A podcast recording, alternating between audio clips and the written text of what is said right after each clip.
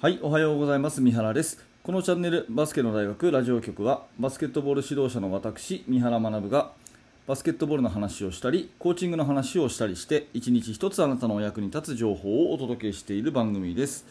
はい、えー今日も聞いていただいてありがとうございます。今日は10月の9日土曜日になりました。皆様、いかがお過ごしでしょうか？え緊急事態宣言も明けてね、え練習が再開しましたとかね、いよいよ試合ができますとかね、そんな声も私に聞こえてきて、え大変嬉しく思っております。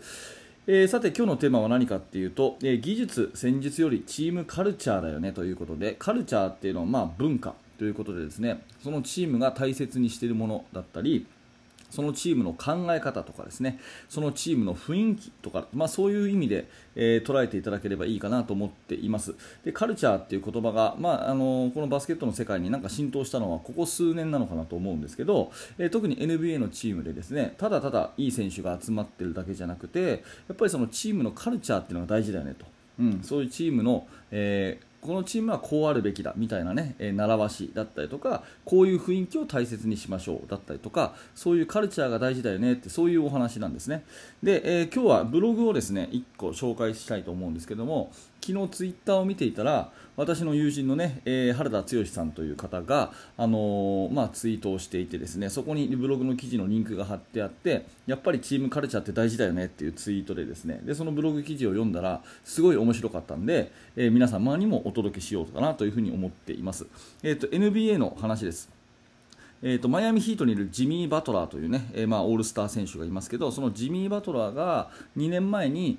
えーシクサーズフィラデルフィア・セブンティーシクサーズを、えー移籍してですね、うん、からあのマイアミヒートに移籍した決め手はこのカルチャーだったという話なんですよね。えー、と2019年にですねあのジミー・バトラーはシクサーズにいたんですけれども、まあ、シクサーズは決して弱いチームではなくてプレーオフでもね勝ち上がってですねあの当時優勝した、えートロントラプターズですねトロントラプターズに接戦を演じるぐらい、まあ、非常に勝利という点では、まあ、強かったチームなんですね。ただ、ジミー・バトラーがですね体験したのはそのシクサーズのやっぱりカルチャーのなさみたいなものが嫌だったそうで、えーそのブログに書いてあるのはですね試合前とか練習前のミーティングが本当にですね良くなかったっていうふに書いてあるんですね。うんあのーコーチが、まあ、話をするまたは、まあ、プロの世界なんでね、えーいろいろなあの施設が整ってるっていうことだと思うんですけど、えー映像を見せると、ね、ビデオセッションをする。でこれこれこうでこうでこういうプレーを今日は練習しようとかね、えーこういうことを対策としてね今週やっていこうとかっていう話に、まあ、コーチがしてで選手がそれに対して質問とか、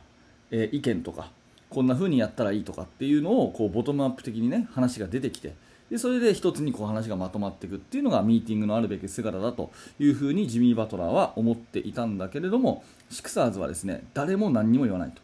誰も何にも言わない。もうビデオが流れるだけと。ミーティングルームに響き渡るのはリモコンのねカチカチカチっていうリモコン操作の音だけと。選手も何にも言わない。コーチもこれと言って言わないと。でビデオを見て何か質問あるか。シーンとしてじゃあ練習やろうか。っていう感じのミーティングだったそうなんですよ。まあ、これ多少ね、えーブログ記事なんで多少誇張もあるとは思うんですけど、まあ、とにかくですね選手主体ではないと、ね、でいう感じで基本の監督はトップダウンということで、えーまあなんかこれはなんかちょっと違うよねって思ったらしいんですね。うんで、えーまあ、ジミー・バトラーはですねそのプレーもさることながらやっぱりリーダーシップある、え選手なんでだんだんだんだんその新天地のシクサーズでもあのーなんていうんですかね頼られる存在になってきてである日のミーティングで、えーまあ、そういうようなねまたシーンとしたミーティングの時にコーチがなんか他に意見ある人いるかっていうふうに言ったら、まあ、バトラーが手を挙げてもうこれはおかしいと、ね、あの技術とか戦術よりもやっぱこのチームカルチャーとして誰も何も言わないミーティングってどうなんですかっていうような話をもうあの思い切って言ったらしいんですね。うん。したらそれが、まあ、あの巡り巡ってマスコミに取り上げられてバトラーはヘッドコーチにこう歯向かったとかね、えー扱いが難しいあのわがままな選手だみたいな取り上げ方をされたと。いうことがあったそうで、うん、でそんな、まあ、シーズンでですね、まあ、勝ち上がっていくんですけれども、まあ、途中でやっぱりそんな調子なんで、えーヘッドコーチが言っった通りやれみたいな感じがあったり選手もそれをね特に何も言わないで一応言われた通りやるみたいなところがあったりして、まあ、戦術面の変更にちょっと疑問を覚えたりとかいろんないろんなことがあってですねまあちょっとこれはもうないなって思ったらしいんですよジミー・バトラーは。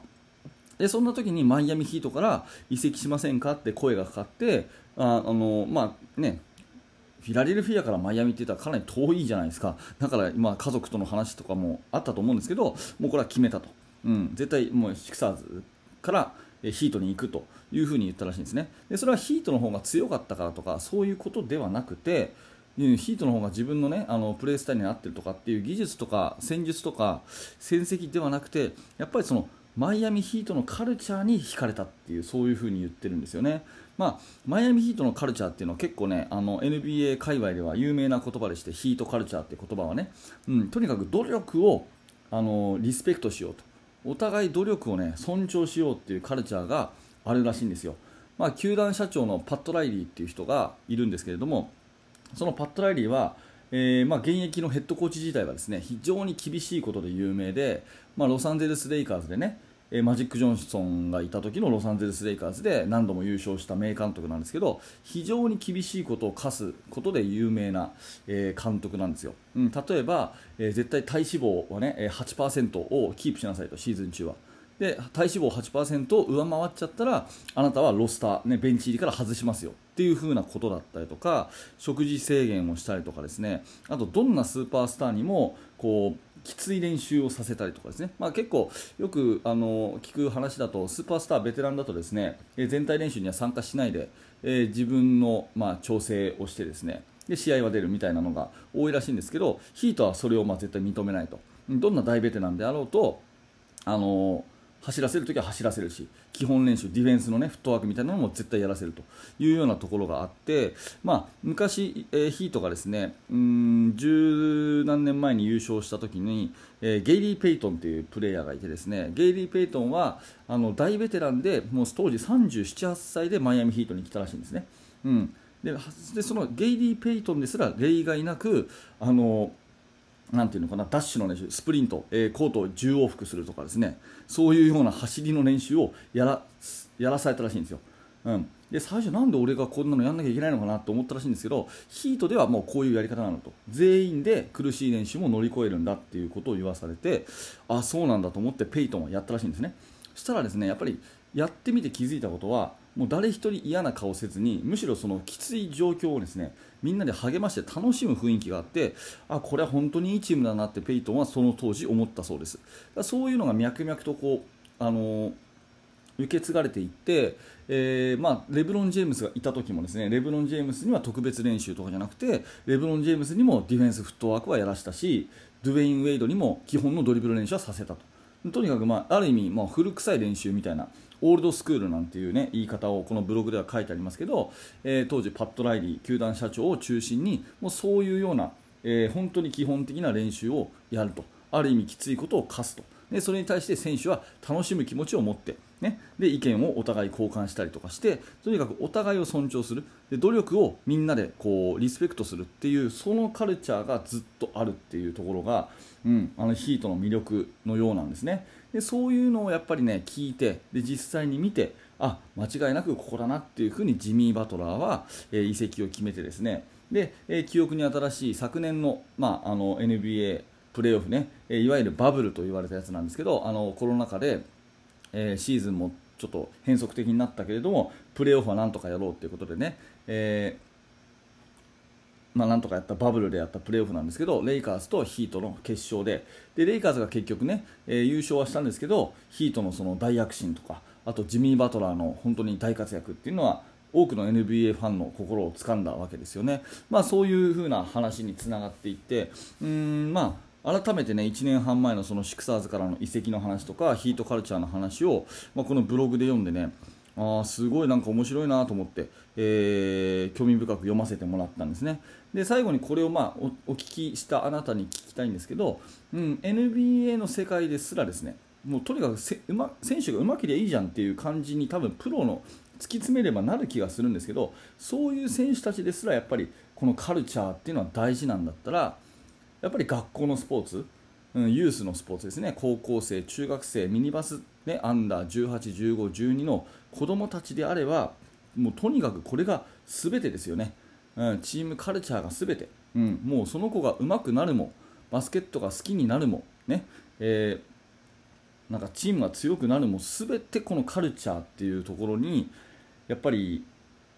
全てが集約されるのかなというふに思います。なので、えー、このカルチャーっていうものは常に大事にしていかなきゃいけないしこのカルチームカルチャーがやっぱり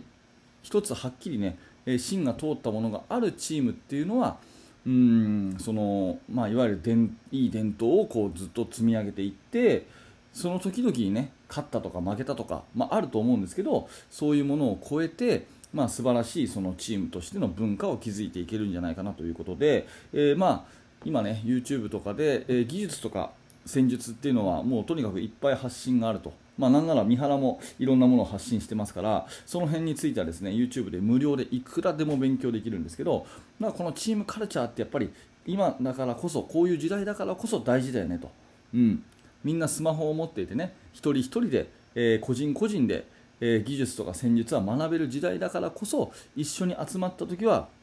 こうチームのカルチャーを大事にするっていうことはすごい大事だよねっていうのはこのブログ記事を読んで、えー、改めて思ったので、まあ、何らかねあなたの参考になればと思って今日は話をさせていただきました。はい、えー、今日の話はですね、えー、技術戦術よりチームカルチャーということで、え NBA の話をさせていただきましたけども何らか参考にしていただければ嬉しいです。えー、まあ、こんな感じでですね毎朝バスケットボールの話をしておりますので、えー、面白かった興味が持てたという方は、えー、YouTube ならチャンネル登録ポッドキャストならポッドキャストのフォローをぜひよろしくお願いいたします、え指導者の方向けに無料のメルマガ講座もやっておりますので、えそちら、えお役に立てる情報をメールでお届けしますので、えもしよかったらリンクから覗いてみてください。はい最後までありがとうございました。三原学でした。それではまた。